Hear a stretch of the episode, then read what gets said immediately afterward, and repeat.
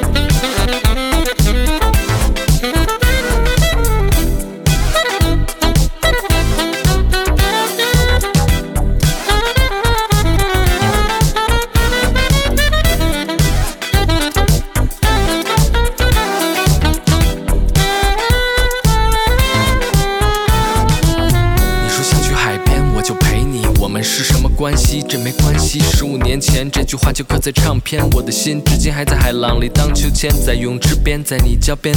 贝壳里的寄居蟹也随着海妖的贝斯线在抖着肩。我握着一杯长岛冰茶，在广岛的夏天。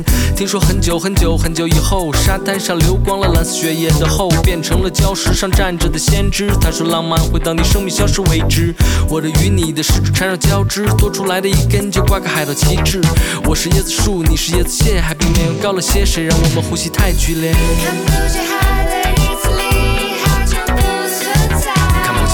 子里，海就不存在；看不见你的日子里，我就不存在；看不见你的日子里，我就不存在。听不见我的日子里，你就不存在；听不见海的日子里，但是有我在。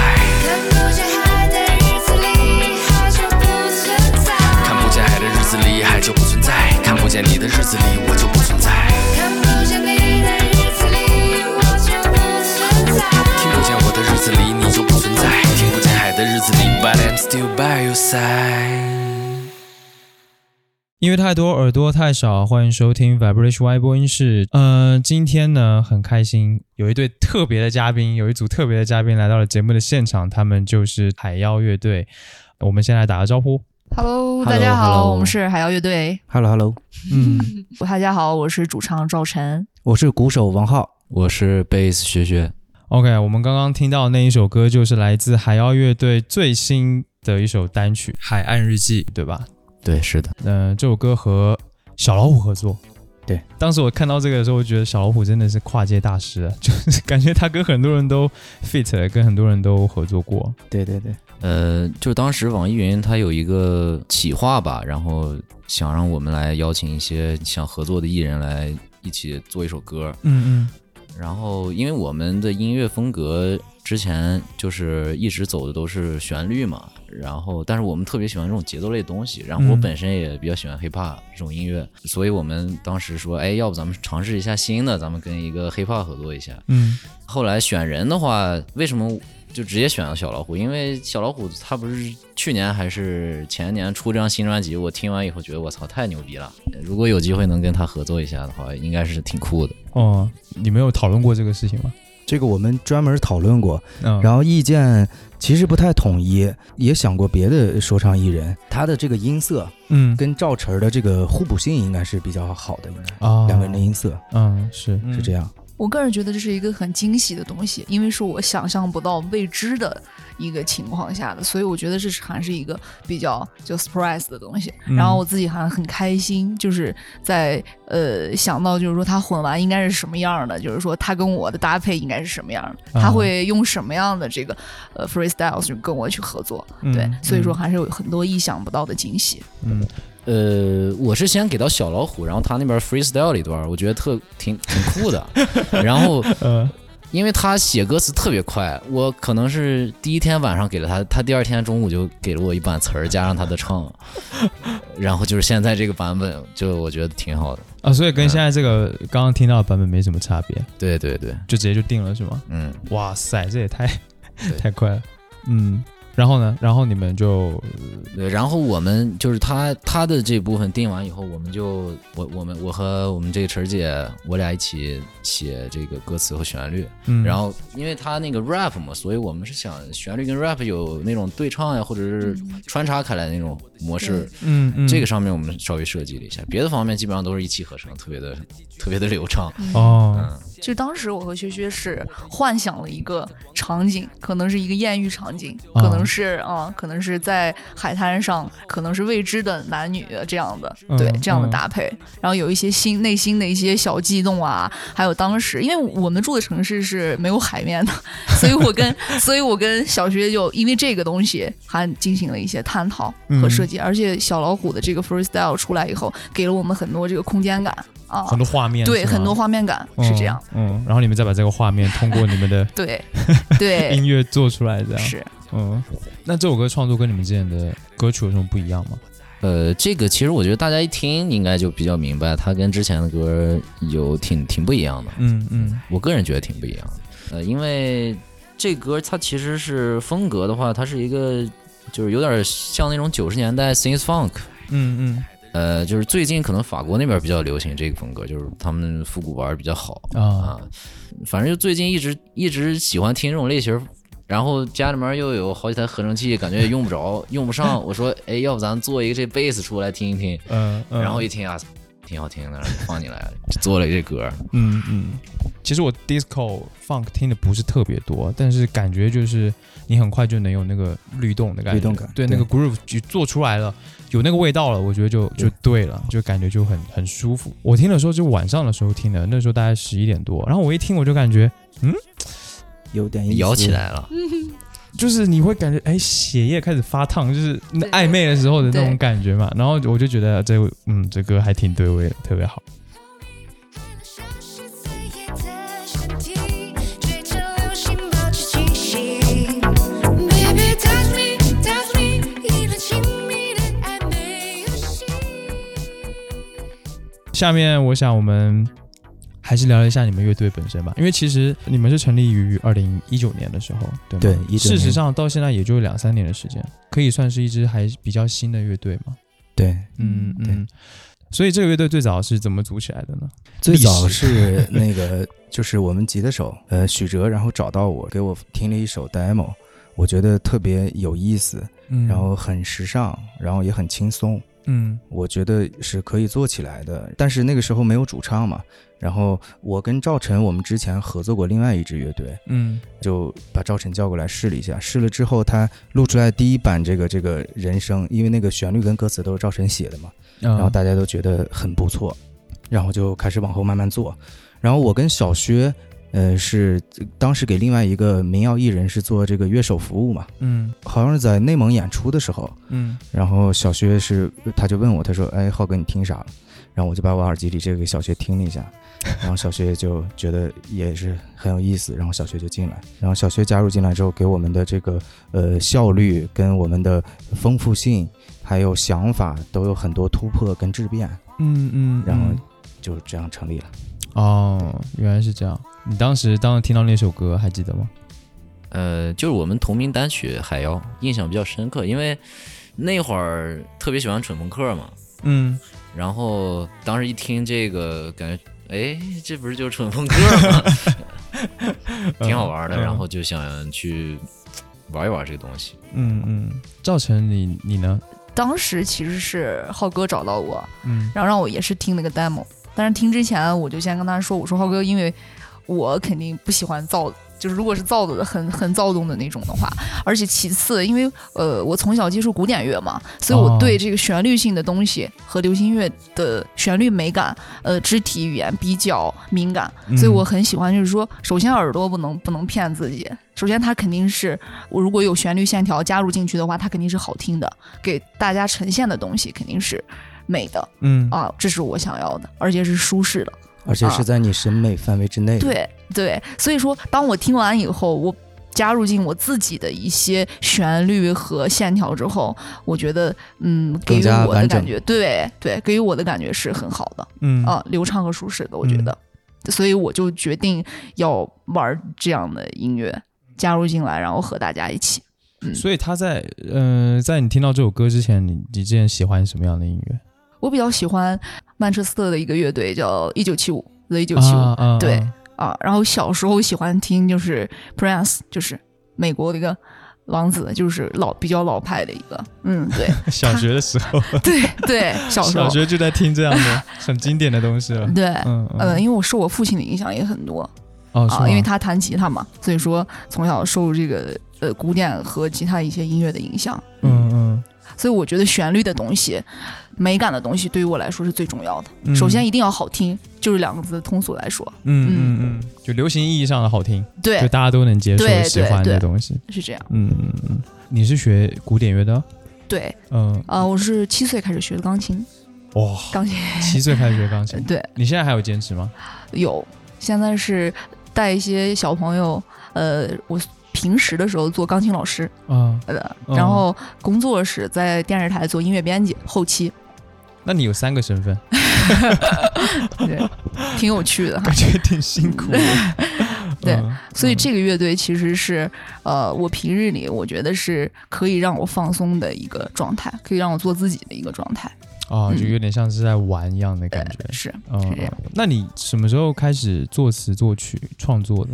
大学毕业之后了，应该是，嗯嗯嗯，然后就觉得自己可能看到一些事物和一些想象当中的自己吧，嗯。可能会写一些东西。嗯，嗯，因为我感觉，嗯、因为听了你们的作品，发现挺多其实是你的创作的，是吗？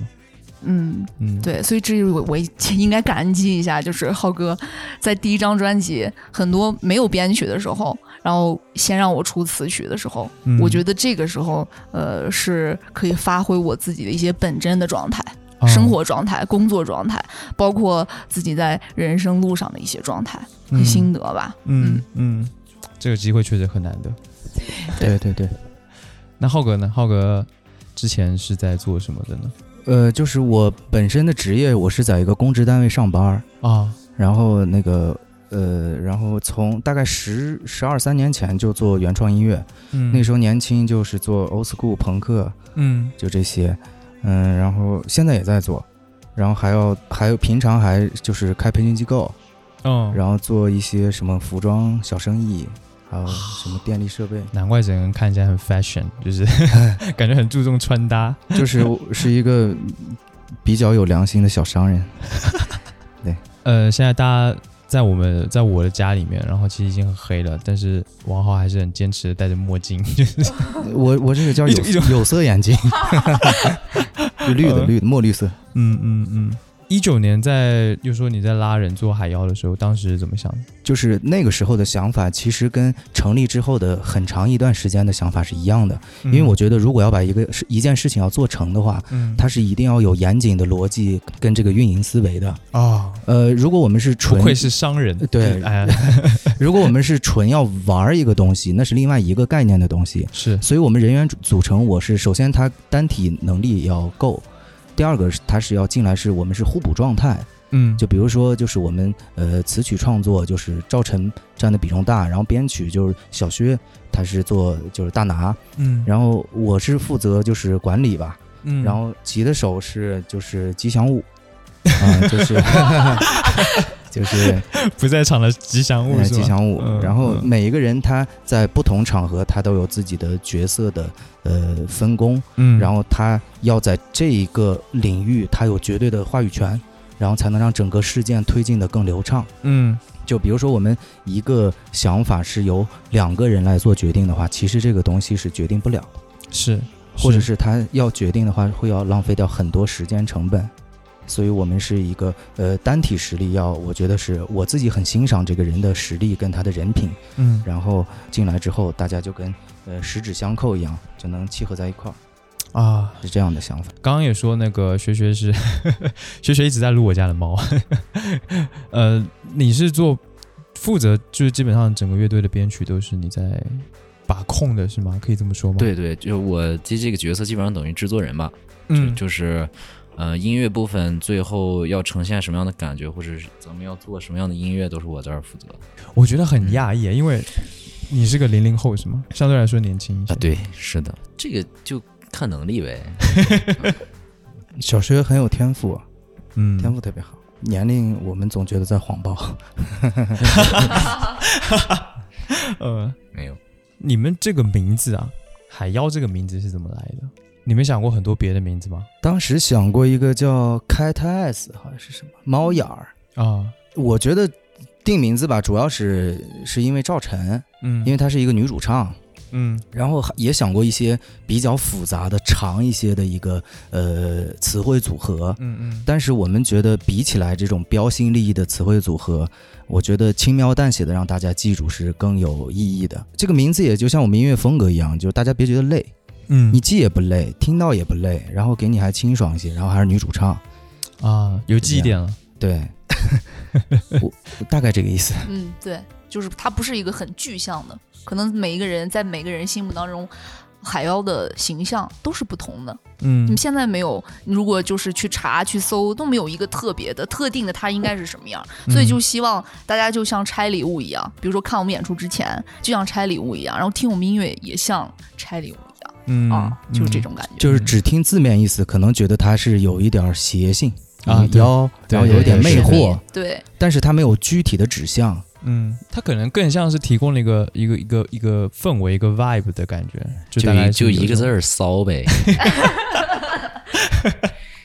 OK，比如说像呃，薛薛可能很喜欢 Daft Punk。既然我们聊到了海妖，那我们先来听一听海妖这一首歌好了，好吗？好的，好好的，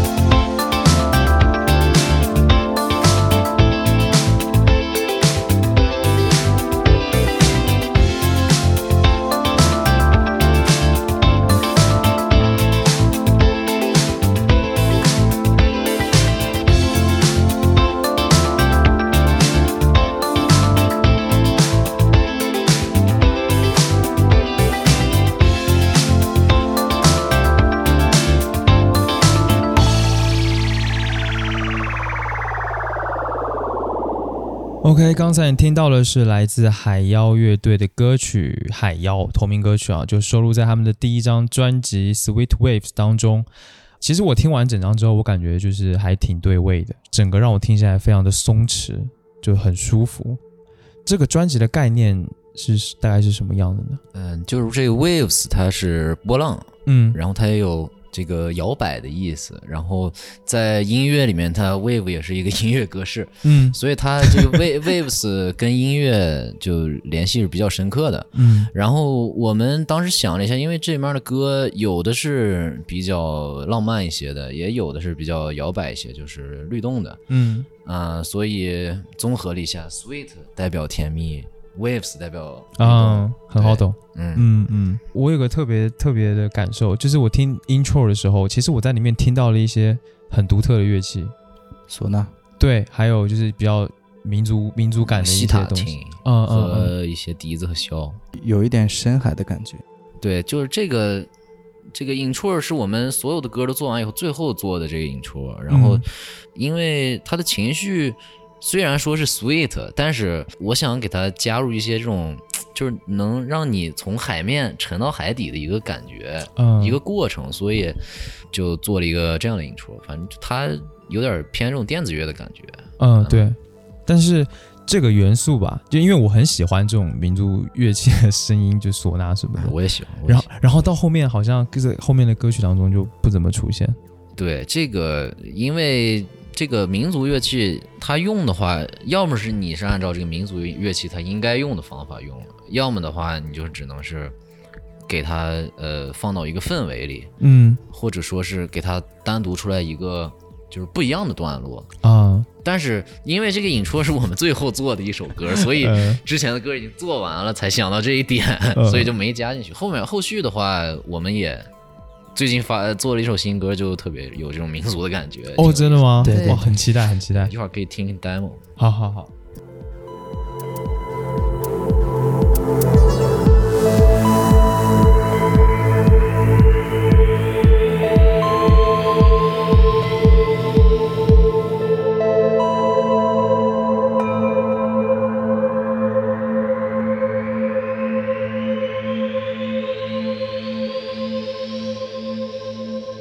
那这张专辑总共是十首歌。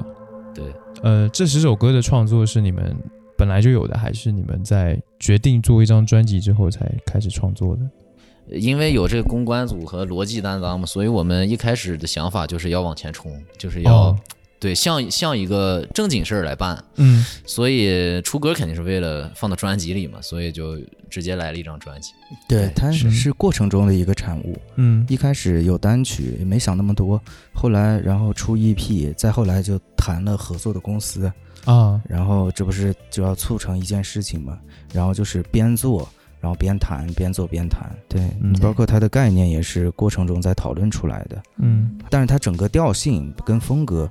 它都不会变的，嗯，就包括第二章，我们刚才说要做民族一些民族乐器加入进去，那它整个听感上其实还是海瑶的感觉，嗯嗯是这样。嗯。所以这张专辑你们大概制作了多长时间？就整个过程三个月，哦差不多，三个月吗？当时三个月之前其实应该有三首左右的歌曲，嗯三个月要做七首作品，还有后期，还有设计、视觉，三个月一直在做。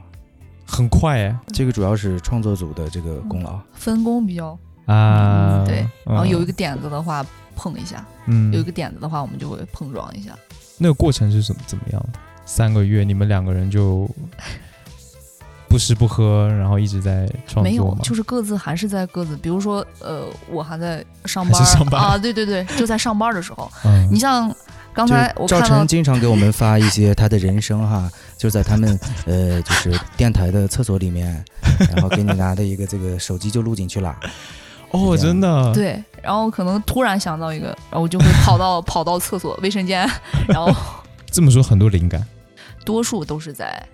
呃有的时候在对，有的时候在家里，有的时候在跟别人谈话的一些过程当中，你这个灵感想象想象出来的。源源不断的灵感是怎么来的？灵感都是逼出来的，都是一次一次的试出来的。对，嗯它不是说你你做一首歌就能一次性全搞定。对，就不管是编曲还是旋律还是词，他都需要反复的听，反复的改。你是不是逼他的其中一个人？呃，我们都逼他，因为确实主唱这个位置是比较重要的，而且而且我们确实是想让这个歌更符合，因为他自己要唱自己的歌嘛，所以肯定是写的更贴合他自己的这个气质，然后旋律和词又好听，这个是最好的。嗯嗯嗯嗯嗯嗯。那这张专辑当中有没有你们如果硬要挑挑挑个一两首最喜欢的，能挑得出来吗？呃，我个人比较喜欢的是《粉红泡泡梦》和他。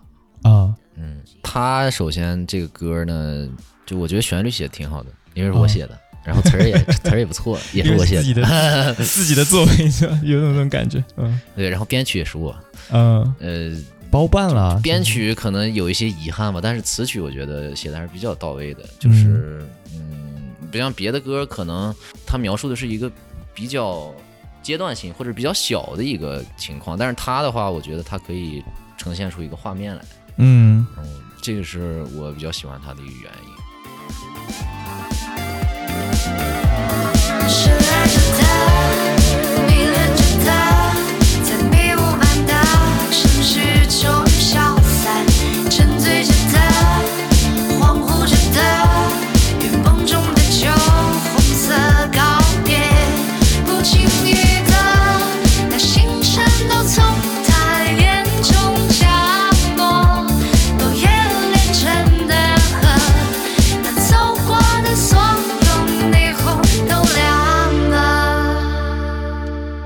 粉红泡泡梦的话，这个就是也很好。对这首歌是我们这么多人一一起合力完成的，就是大家都有参与，这个其实是比较难得的，在我、哦我们当时那个情况下，呃，比如说吉他和键盘的一些互动，还有比如说贝斯和鼓的一些段落上的串联，这个。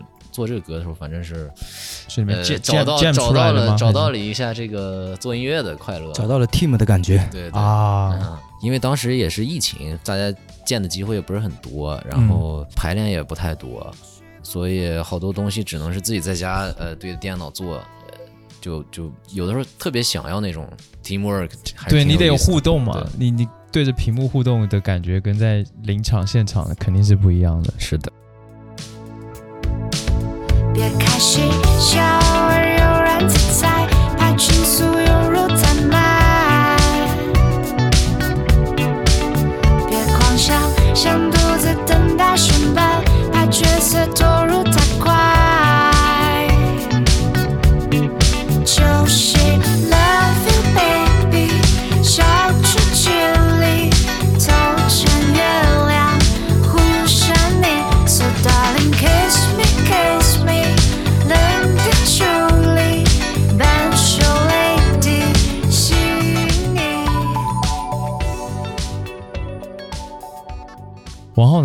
最喜欢春日部的告别，嗯就是赵晨，我们每一次聊起来这首歌，包括演出的时候，他都会说，呃，是根据那个蜡笔小新他去创作的。嗯就是我们慢慢长大嘛，都要向无忧无虑的生活告别嘛。嗯然后这个歌算是一个就是成年人世界里面的一个呃童真的梦吧。哦，因为这首歌我看是你们基本上是最最火的一首歌了吧？可以这么对说。对对，你们当时有想要火的是这首歌吗？没有，真没真没想到，真没想到，其实。哎我我有预感了。这个其实它呃它的后期加分也特别好，就我们的、呃这首歌的后期就是混音师和母带师是小五老师嘛，嗯。然后他做的这个氛围感跟味道都特别对，嗯嗯，然后本身这个歌的立意也做的特别好，嗯。然后石头计划我们一会儿要聊到吧应该，嗯。呃石头计划也是因为这首歌的这个，所以我们入入围的。嗯，好，下面我们来听一下这一首歌《春日部的告别》。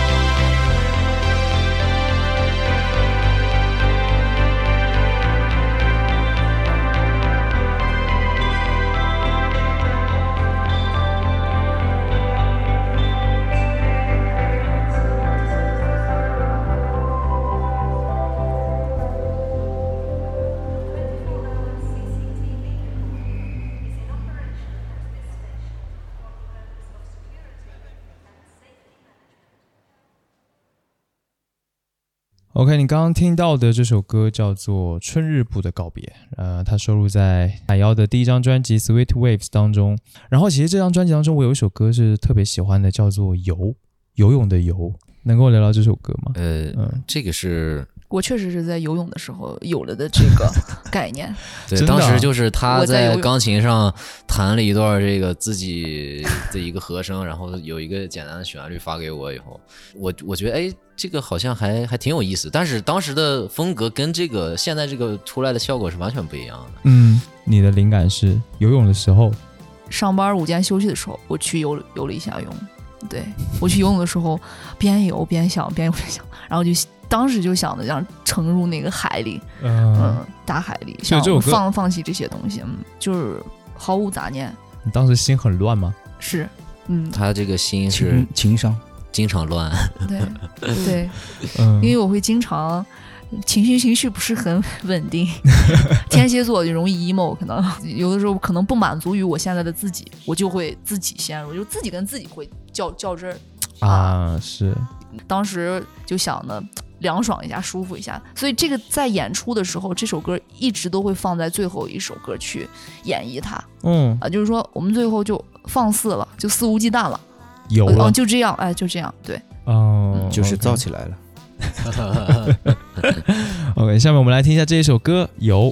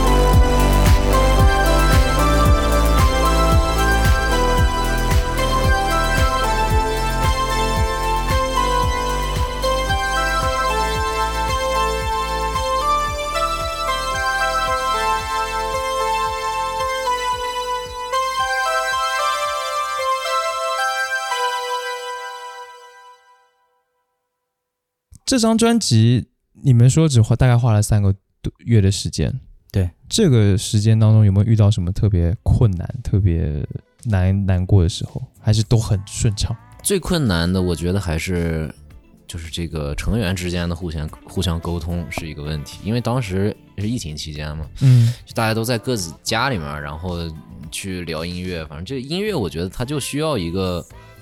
呃交流，connection，对，需要坐在一起一起听，一起啊去玩儿。嗯然后你们隔着一个电话或者隔着一个电脑什么的，就这个感觉总是不对。就是你比如说，你觉得这个 idea 特别好，嗯但是他一听觉得哎不行，我得改一下，然后你一改就都不高兴了。嗯嗯，我也是觉得是沟通上面的问题。嗯嗯，因为呃，毕竟我和小薛年，比如在创作的角度来说，年纪上面有差距，我比他老一些，可能对于他来说，我可能老老姐姐了。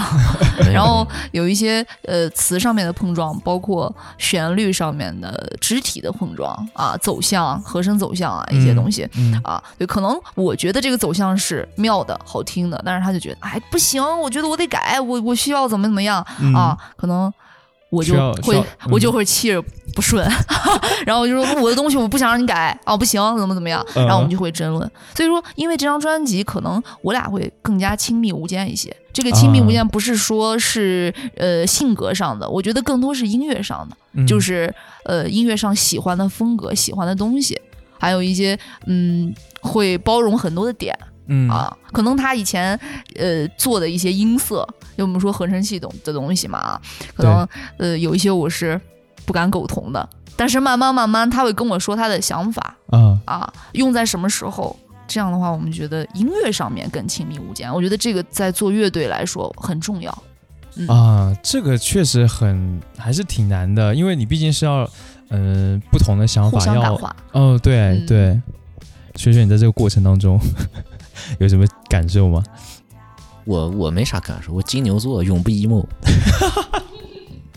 可以解释。嗯，对。所以作为你们的第一张全场的是录音室专辑吗？第一张全场的录音室专辑，你们从中有没有什么收获呢？感觉？收获就是呃下一张比这个还要牛逼，哦，嗯，你敢说这句话，应该是蛮蛮有勇气的。对，非常有勇气。因为我听过好多乐队，其实他第二张就是不如第一张，就是太多了。这其实第二张我觉得还挺难做的。就我们的收获就是因为有过那一个过程了，然后也更从容，然后他的时间规划也会更合理。啊，我觉得刚才那个我说的更加亲密，还有包括就是我们和就是公关组 沟通，就比如说，哎，对，他会给我们做一些更好的计划，嗯，而且因为这张全长的这个录音室专辑，刚才包括说到石头计划嗯啊，然后我们也我们觉得我们的进步的空间。而且未来的这个路发展都能嗯想象得到、啊，我们觉得是更加有信心了，对对吧？啊，自信心。呃，对自信心，对你们这张专辑的，就是你们发出来之后的反馈是怎么样的？反馈我们都比较意外，其实，因为怎么说？就觉得反馈有点太好了。对，跟我们这个，因为当当时我我个人去给这张专辑打分的话，可能在七分左右。嗯呃，时间有点紧，第二个是当时的水平也确实有限，然后磨合的也不是那么到位。但是这个专辑发出来以后呢，反响确实是有点出乎意料了。对，嗯，对嗯所以我们还有另一个收获就是，呃，歌迷朋友们，对我个人感觉就是逮了个大便宜，对，这谁都高兴嘛，肯定。OK。左顾右盼。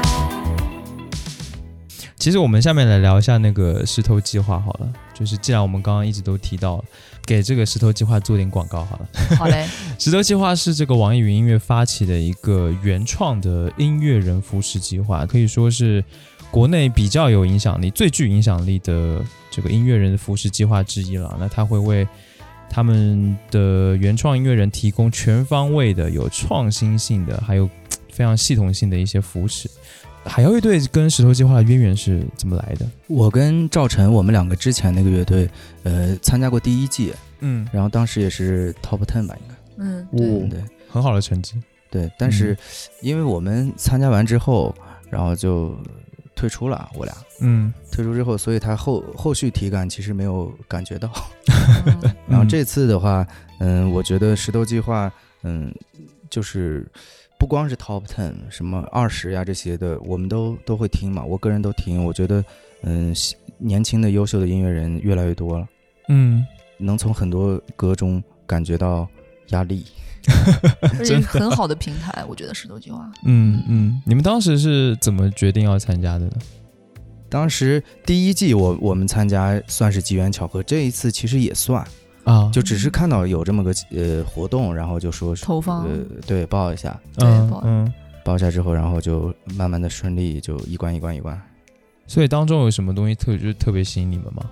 有一个好像评审导师的一些意见，他会写的比较详细一些，就是他对你的感受啊，这个这个东西我我们觉得有受到了这个关注，就是很认真的品评哎你们的作品对，嗯，对，嗯有一种受到尊重啊，觉得。这个机会对于一般的乐队来说确实不是很多哈，对，平时不是。很嗯。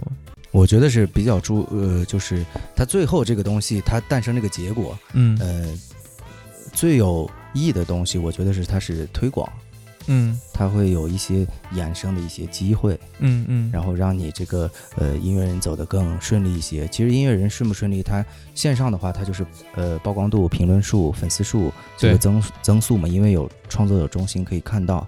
然后线下的话，它可以演出密度相对的会增大一些，然后知道的人会更多。嗯嗯通过这个石头计划，我确实也我们认识了一些很多别的优秀的音乐制作人呀，或者是乐队啊啊，啊。然后，呃，石头计划他说好像今年要办演出，结果也不知道办没办。嗯 呃，我希望在这个节目上催你们一下，赶紧办个演出吧。嗯嗯，OK，我觉得这个石头计划最好的一点还是让这些年轻的音乐人有一个互相交流的一个平台，因为其实像现在目前的音乐市场哈，呃，乐队这几年走走势还不错，但是好多你像个人那种独立音乐人、卧室音乐人，他们其实是。不太好生存，因为变现能力没有那么强，而且他们要去线下演出的话，你需要雇乐手，或者是你需成要本成本别的一些什么东西，它跟乐队比起来，它还是劣势比较大。嗯然后通过这个石头计划的话，就是好多人，最起码呃，你这个曝光度能上来，然后网易云它相对的也会给你一些演出机会，嗯也会指导你说，哎，演出，比如说你需要雇雇乐手，或者你需要怎么怎么样。它总之来说是对家大家都有一个呃正正向反馈吧，都有帮助。而且还是很实实在在的一些帮助，这个就，挺是的挺，不错是的。，嗯。呃，就是它是一个内在的联谊，嗯也是一个外在的传播，嗯嗯是这样。OK，呃，石头计划可能对于音乐人来说，包括传播啊，或者是甚至对于他们创作上会有一些帮助。然后对于听众来说，其实我觉得也是一件很很特很好的一件事情。我们现在大家经常说啊，这个什么华语乐坛完蛋啦，什么什么，其实就是不是的，其实还是有很多的原创的好音乐，但大家可能。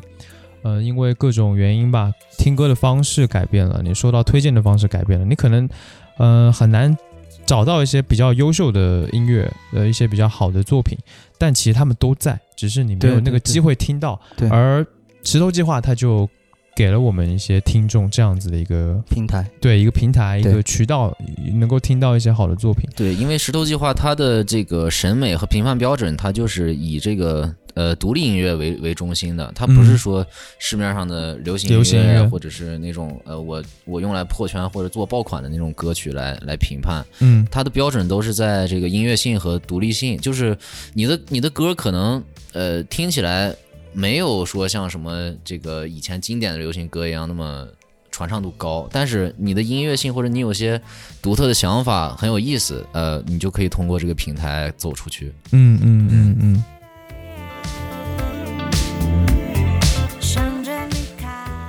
其实我们也聊到了一些现场的部分。现在疫情的情况，其实你们是一九年出来的，刚刚好就是疫情要爆卡在点儿上。对对，所以你们可能比如说演出之类的问题会受到影响吧？对我特别大们演的比较少，而且巡演就恰恰好就卡在关键的时间。嗯，我觉得对于一个乐队来说，现场演出是一件非常重要的。就不管不管创作也好，还是说你们作为乐队的这个身份也好，演出现场演出是很重要的。但现在你们遇到了这，我觉得算是一个麻烦吧。你们怎么你们怎么面对它呢？就是现场演出，它是一个更直接的交流过程。对嗯呃，你的输出也更直接，你得到的回馈也更直接。我们一直以来演出其实都比较少，嗯然后可能是推广问题，然后但是应该是今年下半年开始就会有一个质变，一个大的好转。嗯然后至于就是我我在这儿也正好替我们乐队声明一下，就关于这个呃因为疫情然后延期专场，我们是四月五月要办实战嘛巡演，嗯呃这个事情，呃因为乐迷朋友他是不知道这个他是这个安排演出的流程的。嗯你像比如说我们定了四五月份的呃场地，他不是说立刻我们就能约到九月十月的呃场地，因为它延期的乐队太多了。之前啊人家也要按先后顺序，然后来排呃之前的这些乐队。我当时看一看一组数据，说是二零二二年三月份，国内他呃取消和延期的演出有九千八百场，哦天天哪这个量太大了。啊是所以我们跟经呃场地方去呃尽快去协调沟通，嗯然后也想挑一些好的日子跟大家见面，比如说周末、周五、周六，然后就需要按先后顺序去排。啊嗯，至于拼盘演出，我们呃马上七月份儿，然后会有四到五场拼盘演出，嗯，然后有北方也有南方。我看你们有要去深圳，对吧？对就是呃，七月二十二号，嗯呃，广州；七月二十三是珠海；七月二十四是深圳，嗯嗯连着嗯三天，跟另外几支很优秀的乐队，我们特别喜欢的嗯嗯乐队。对，疫情还是比较麻烦。我们好多演出都是这个，因为疫情没去成。嗯嗯，但是疫情，我们现在能做的就是做新歌，对嗯然后想办法出点新东西。反正你线下走不了就走线上，然后线上 没思路就走线下，反正哪边都不停就行。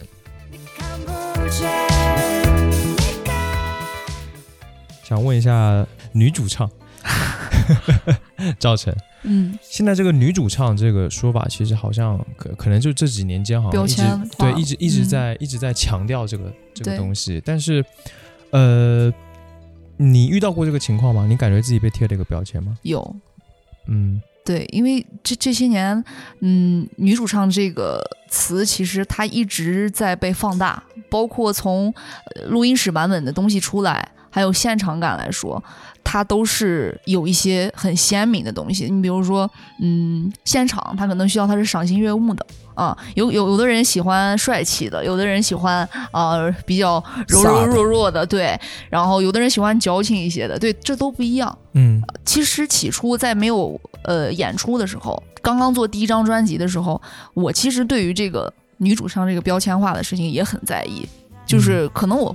我就说，哎，会担心。我跟浩哥也交流，就说，哎，大家会不会喜欢或者啊喜欢哪一种？会不会对我吹毛求疵啊？都会、都会想到。但是是我在第一次演出的时候，我记得在北京，将进酒，在将近九对，嗯然后我是在翻到就是歌迷发的一个视频，在这个视频里，呃，他就拿着手机在录嘛，第一首歌，然后我要上上场的时候，然后他们就说，哎，出来了，出来了，海妖出来了。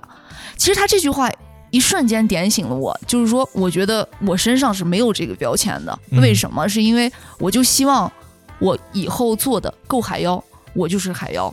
大家期待的这个人物和想象到的那个画面，因为我刚才说，呃，每个人对于海妖的这个形象和定义都是不同的，嗯他可能会把它幻化，嗯。有的人可能他觉得他是妖性的，有些人可能觉得是美好的，嗯是美然后的。在你这儿找到具象，对，然后我就啊。希望大家就像呃，因为影影臭就是您刚才说的那个，就是它有唢呐有民族风的东西，嗯。这个东西其实就在小学其实就在把这个东西在幻化，就是让你去猜，你觉得它是什么样的。嗯。那么未来我就希望在做第二章、第三章和今后任何演出的时候，我就希望说，啊，那么赵晨来了，那么他就是海妖，没有女主唱的标签，我希望我可以把它撕掉、啊，嗯啊是这样。其实大家其实一聊起乐队、独立乐队，都会觉得这个女生站在台上肯定是酷的，一定是酷啊！大家觉得哇，这个女生真帅。我想颠覆这个东西嗯啊，因为大家平时看到我，他们看到我，呃，我有小女生的一面啊，也有就是呃女性当中有性感的一面啊，嗯这夸了夸我自己，好像 啊，你很性感，对，但是但是很少有人会说啊，你是很帅的或者怎么样。嗯所以说有了第一张专辑，就是呃，他们就很会让我天马行空的去发挥，嗯。发挥我可能内心的一些柔软的部分，比如说有泡泡梦。嗯。啊，比如说像沙拉拉，就那个时候小时候我妈哄我睡觉的时候唱词儿啊，嗯。沙啦啦，大家会问我沙拉啥意思啊，我就会告诉她啊，嗯。其实就很简单。你是，不是听错了？你妈妈傻娃 娃，对对，其实就是 润物细无声，就是来自于生活当中的呃那个细小入微的脆弱的我，其实是这样、啊。嗯我就希望展现出我的女性魅力。其实起初有人呃聊到说，觉得海妖是给白领听的，白领，白领嗯啊，给白领听的啊。有人说给零零后的女小女生听的啊。嗯但是我觉得喜欢的我我觉得还要是给大家听的。对，喜欢我的群体是不同的人。可能那些喜欢酷的那些、帅气的那些，我可能在演出的时候也会给他们不一样的感受。嗯嗯，因为你是立体的嘛，你不会说只有一面，对，嗯，所以说，每个人都是立体的。对，嗯。是。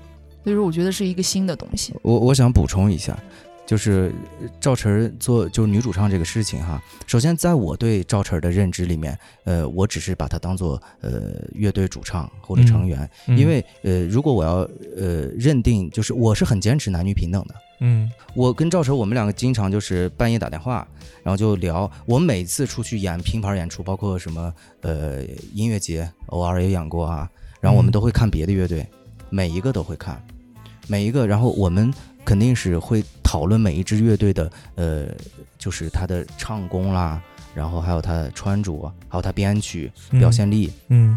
这些东西，然后我会一直跟赵晨说，我说你看，就这个这个主唱，你看他这样啊，那个主唱他那样，你看你学到什么？当时是这个状态，在后来的时候，哦。我觉得那个状态是特别讨厌的，因为嗯，是吗？赵晨，对，因我我跟赵晨也在讨论这个问题，就是嗯。嗯，关于他演完之后要不要跟大家 social 复盘。喝酒嗯。drink 这这样，嗯，嗯。但是我觉得是完全没有必要的，这个是完全是靠他自自己本我决定的嘛。嗯。你你如果赵晨变成了跟每一支 underground 的女乐呃女主唱乐队是一样的气质的话，那其实赵晨他的这个存在感是弱化的。是。所以后来就变成你想表达什么，你写这首歌要表达什么，你在舞台上想怎么样，想说什么，都交给你。嗯最后得到这个东西，他才是他自己，他不要变成别人。我也建议，就是每个人都别变成别人，就这样。你有什么想法吗？我变不成别人。那小学一直都是自己，对他一直都是自己，所以他刚才说他呃自己不会 emo，嗯嗯，我觉得这是嗯，这一点绝对的这。很牛啊，这很对对对厉害很牛，这对对我有时候想嘛，就小学这个，他到底是情感缺失，还是情感超脱？我想不通，对对因为我们好多烦恼他是没有的，嗯但是他冷不丁儿会说一些他的常人的烦恼，我觉得啊，原来你也是啊，你也是平常人啊，对，烦恼就该有的都有，但是只不过是克服的比较快。嗯，嗯嗯对，就是难消化的食物该吃都吃，就看谁能消化了。对 OK，好，最后我想第二张专辑我们刚刚也聊了一些些，就我们呃，包括你刚刚说会有一些特别的元素在里面，啊，对，是吗？对，我们可以我可以问一下第二张什么时候会出吗？有这个计划的话，能透露吗？第二张是主要是我们要观望演出市场，嗯就是它现在这个成品，呃，是已经有呃，你像编曲它是已经有五首了嘛，嗯我们是可能发一张 EP，然后呃，完整带词曲带编曲的是有三首半，嗯嗯嗯是这样。然后我们一定要观望这个市场，因为我们第一张发完之后想巡演没得巡，嗯。然后还没巡完，我们的所有的周边设计都是跟第一张关联的，嗯，然后还没巡，然后你都发第二张，我们周边也不好卖，嗯。所以大家赶紧，我们微店上了之后，然后赶紧猛搓我们，对猛消费。对，这就是一个成熟的乐队会考虑的事情。我觉得这个这个对，嗯。对。反正就歌你坚持出，一直都在出，你什么时候发这个东西，你是可以看时机，对对。看一个好的时机。嗯，嗯，OK，那未来还有什么其他的计划吗？计划就是多演出，出好出好歌。嗯嗯，作品本身还是嗯嗯好东西。未来是跟一些优质的甲方实现更多的合作。真的很成熟这。个话说的就是太有魅力了，非常非常的到位。嗯 嗯，优 OK 优一定要优质，对，嗯嗯，效率效率。OK，好，最后你们的巡演要不要要不要稍微你们巡演的话，呃，就是关注我们的微博和网易云，嗯，然后我们确定了场次跟延期时间之后会及时公布。嗯然后拜托大家就别私信再催我了，因为有一些朋友他是可能一周催一次，然后我每周的这个说辞都要稍微做一些调整。再后来你想复制给他，又觉得最对不起他，然后你不跟他说，又觉得不尊重他，对嗯，然后你跟他说完还是之前说的话。对，因为乐迷确实从那个巡演发布到延期到现在，等了嗯很久了，已经，嗯一直在焦灼等待着。嗯嗯，那好，那你们反正快点吧，好的，好的，好嘞，给他们催一下。好的没问题，没问题呃，然后所有人大家都可以到你们这个海妖的微博，直接搜海妖乐队就能搜到，对吗？还有网易云，还有网易云音乐的账号，对。呃，都可以关注到他们，然后接收到他们最新的一些消息。好了，那今天差不多就到这边吧。感谢海妖乐队，谢谢。谢赵晨，谢谢王浩，谢谢薛薛，谢谢。感。谢十一，十一，嗯，好，拜感谢感拜，拜拜，拜拜。拜拜。海妖乐队与小老虎合作的《海岸日记》是石头计划第四季合集发布的首支作品，合集的其他作品呢也将会陆续的在网易云音乐上线。这些新生代的音乐人还会给我们带来哪一些惊喜？请大家持续关注。看不见。